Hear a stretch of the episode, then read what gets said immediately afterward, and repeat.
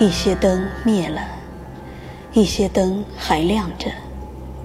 夜幕里的布达拉宫是一座光的城堡。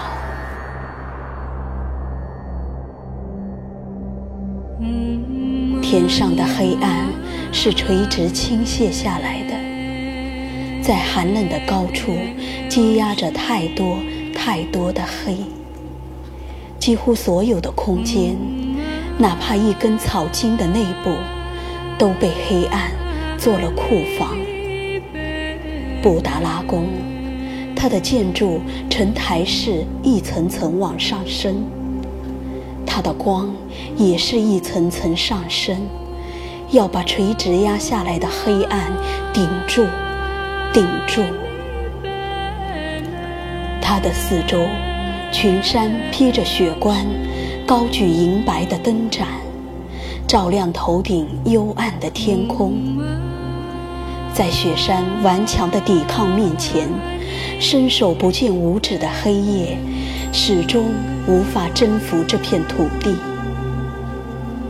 这里的夜晚，很像是假寐的白昼，而这里的白昼，才是真正光明的领地，是被天光、雪光、星光交相辉映的光明世界。从公元七世纪到今天，历经大火和战乱的布达拉宫，一次次从废墟里站起身来，擦去额头的灰烬，抖落岁月的风尘。一千三百多年的光阴，它遥望的姿态和方向，从来没有改变过。夜晚的布达拉宫，不再像白天那般气势雄伟。光晕笼罩下，宛如轻纱背后柔美的面庞，带着一丝羞赧，透出几分妩媚。从远嫁的文成公主，到痴情的仓央嘉措，一些流传的故事被记起。一些柔软的回忆被触及，在西藏，这座宗教和政治的最高堡垒，同样滋生了许多爱情的传奇。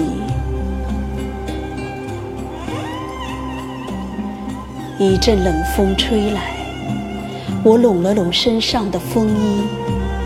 这时，我看见一个窗口亮起了灯光。那是诵经的喇嘛，还是沉思的智者？当他点亮灯盏，是否知道整个宇宙正在默默地注视着他？清冽的空气中，灯光似乎被风吹动，继而有了一种摇曳的错觉。仰望头顶的天琴星座。一瞬间，我仿佛听见有人正在拨动着琴弦。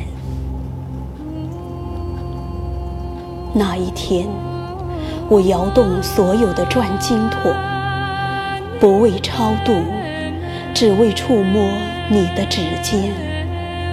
那一年，磕长头匍匐在山路，不为觐见，只为。贴着你的温暖，渺茫的歌声从天际传来。夜幕里的布达拉宫，轻轻荡漾。